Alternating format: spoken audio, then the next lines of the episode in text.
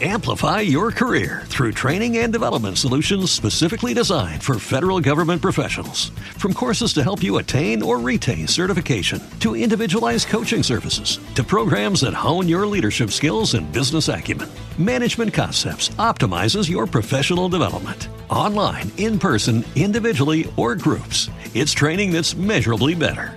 Learn more at managementconcepts.com. That's managementconcepts.com. Gracias por escuchar los podcasts de Clásica FM.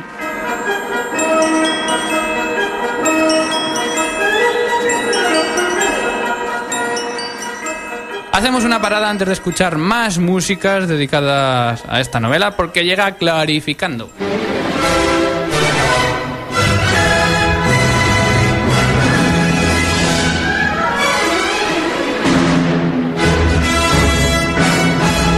Y recibimos una vez más a nuestra colaboradora Clara Sánchez. Muy buenas.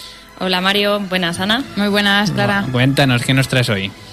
En el Clarificando de hoy os contaré cómo fueron las audiciones de violín celebradas durante la primera semana de marzo en la Orquesta Sinfónica de Euskadi. Y también algunos comentarios que estoy recibiendo a raíz de algunos de los temas ya tratados aquí en Clásica FM en nuestro Clarificando. Sí, es que ya hemos escuchado que algunos de los temas aquí tratados están teniendo repercusión de una forma o de otra en el mundo de las audiciones de orquesta. Sí, bastantes músicos me han comentado temas que les gustaría que, que sacásemos un poco a la luz, así que iremos intentando resolver todos. Bueno, pues muy bien, arrancamos con la crónica de las audiciones que antes nos comentabas.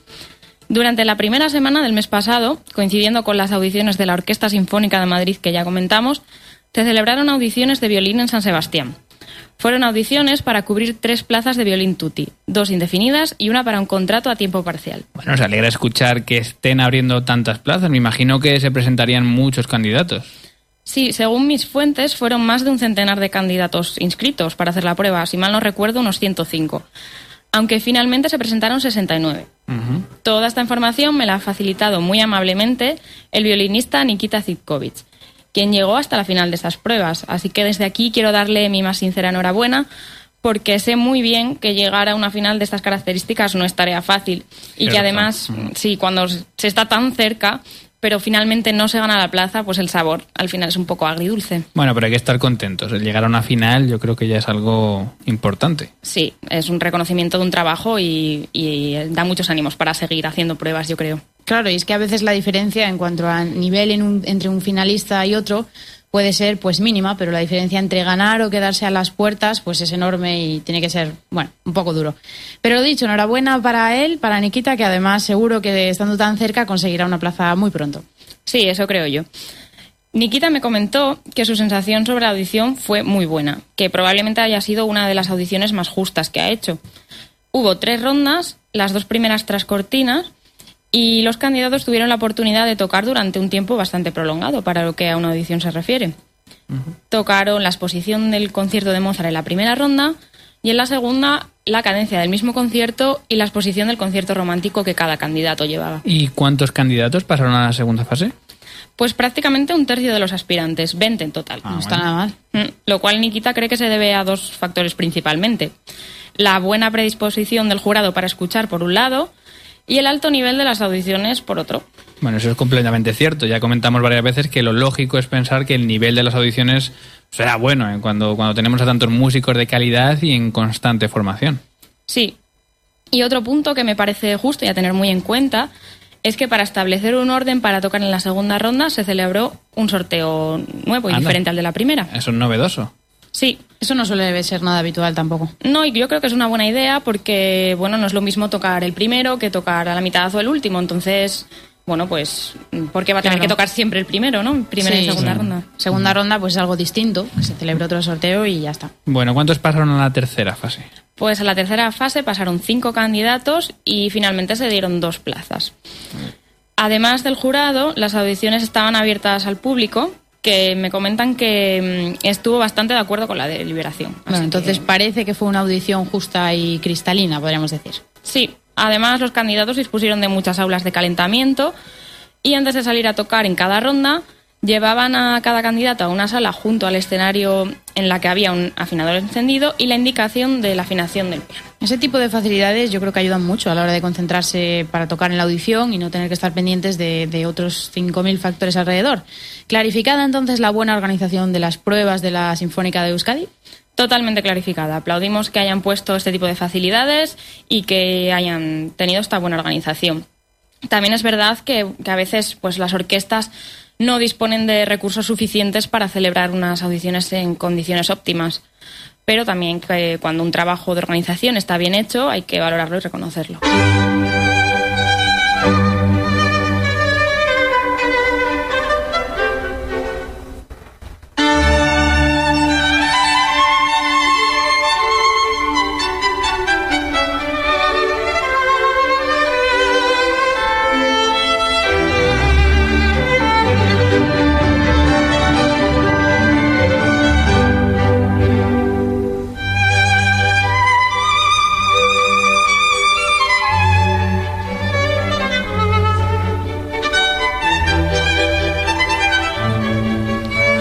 Bueno, ¿y algo más que se pueda mejorar o algún otro comentario sobre estas audiciones?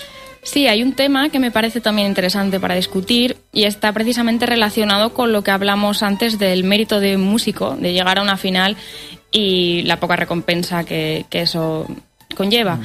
De momento os voy a dejar una pregunta al aire. ¿No sería justo que los candidatos que llegan a una final o a veces que pasan a una segunda ronda pasasen a formar parte de una lista de colaboradores? Totalmente. Sí, sí. Yo creo que si tienen nivel para estar en esa final de en una final de estas características, pues tendrán seguramente un muy buen nivel para tocar de colaboradores y además creo que sería pues una recompensa muy justa. Sí, yo también lo creo. Aunque bueno, es verdad que en el caso concreto de la Sinfónica de Euskadi que comentamos, eh, esta orquesta había realizado audiciones para colabora- colaboradores tan solo un mes antes de las pruebas que hoy comentamos. En este caso entonces no haría falta. Claro, entonces es bueno, es lógico que sí han hecho pruebas de colaboradores. ¿Tiene sentido que se haya que se haga una prueba un mes y luego otra prueba el siguiente mes? ¿Había una que estaba ya organizada antes o por qué? Bueno, son el fin de la prueba era diferente, entonces una era para colaboradores, que siempre aplaudimos también este tipo de audiciones, y la otra era para plazas fijas. Claro, eran cosas independientes a lo mejor. Muy sí. bien. Bueno, y es que este tema me viene muy bien para enlazar directamente con el desclarificado de esta semana. Bueno, todos temblando, entonces cuéntanos. Bueno, eh, pues programas atrás ya desclarificábamos la falta de bolsas de empleo precisamente en muchas orquestas o de sistemas eh, justos y abiertos a todos para colaborar con una orquesta. Pero es que el problema es aún mayor cuando se celebran pruebas de este tipo para luego no cumplir con las listas. Por supuesto.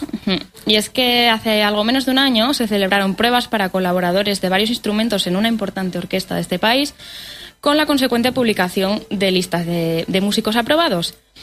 Y ya el primer error de estas listas eh, quizás fuera que mm, el orden era meramente alfabético y sin puntuación. Has dicho una importante orquesta de este país. De momento no, No vamos a decir el nombre. Bueno, de momento no, no decimos nada. Bueno, eso que dices no es muy entendible porque ya que la orquesta organiza estas pruebas y el jurado se toma las molestias de puntuar a cada candidato, yo creo que no tiene sentido que luego no sean transparentes, ¿no? Claro, es que entonces si va a ser por orden de por orden alfabético, pues poco menos que con la inscripción sería suficiente. No tiene sentido la competición en sí. Claro. Eh, en principio no lo tiene. Bueno, eso, el, el orden alfabético era de las personas que habían aprobado la audición. Ah, solo vale, de de estas acuerdo. personas, pero Sí. no había ningún otro orden. Sí, tampoco tiene mucho sentido. Pero lo peor llega cuando músicos que están en esas listas de aprobados van a escuchar los conciertos de esta orquesta y se encuentran que están colaborando músicos que ni siquiera han hecho las audiciones. Bueno, esto tiene que tener una explicación. Quizá estos colaboradores proceden de una orquesta joven, de la misma orquesta, que es un procedimiento que a veces se utiliza. ¿Sería por esto? Sí, es verdad, Ana, que algunos de ellos, eh, de los colaboradores con los que están contando, pertenecen a, a una orquesta joven de la misma institución, pero nuestras fuentes nos aseguran que otros no están ni en la joven orquesta ni, ni han hecho las pruebas. No. Vaya. Así que, bueno, nos gustaría muchísimo que nos aclarasen este tema porque este tipo de situaciones nos parecen muy graves. Pues sí, en los tiempos que corren, jugar así con el trabajo de la gente supone muy poco respeto hacia la gente que se ha preparado una prueba y que además ha realizado con éxito.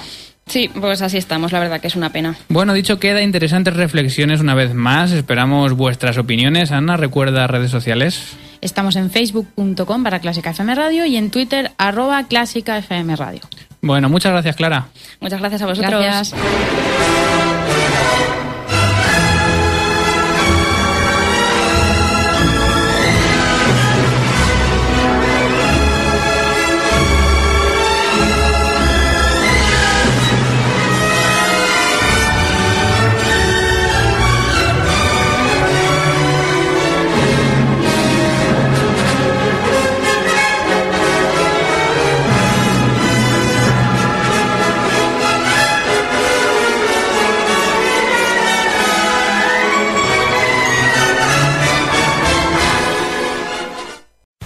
Amplify your career through training and development solutions specifically designed for federal government professionals. From courses to help you attain or retain certification, to individualized coaching services, to programs that hone your leadership skills and business acumen, Management Concepts optimizes your professional development. Online, in person, individually, or groups, it's training that's measurably better. Learn more at managementconcepts.com. That's managementconcepts.com.